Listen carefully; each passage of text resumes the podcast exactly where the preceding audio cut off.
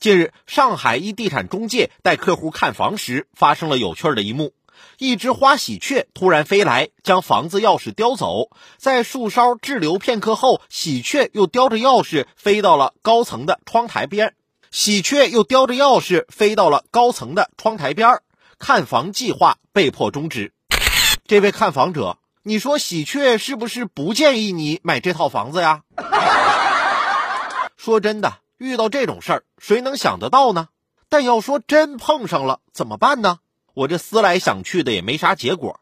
我媳妇儿正在给我儿子讲童话故事呢，看我一脸纠结，就问我咋的了。我就把这条新闻说了。我儿子突然插了句话：“你得对喜鹊说，你唱歌真好听。”他一开口唱歌，钥匙就掉下来了。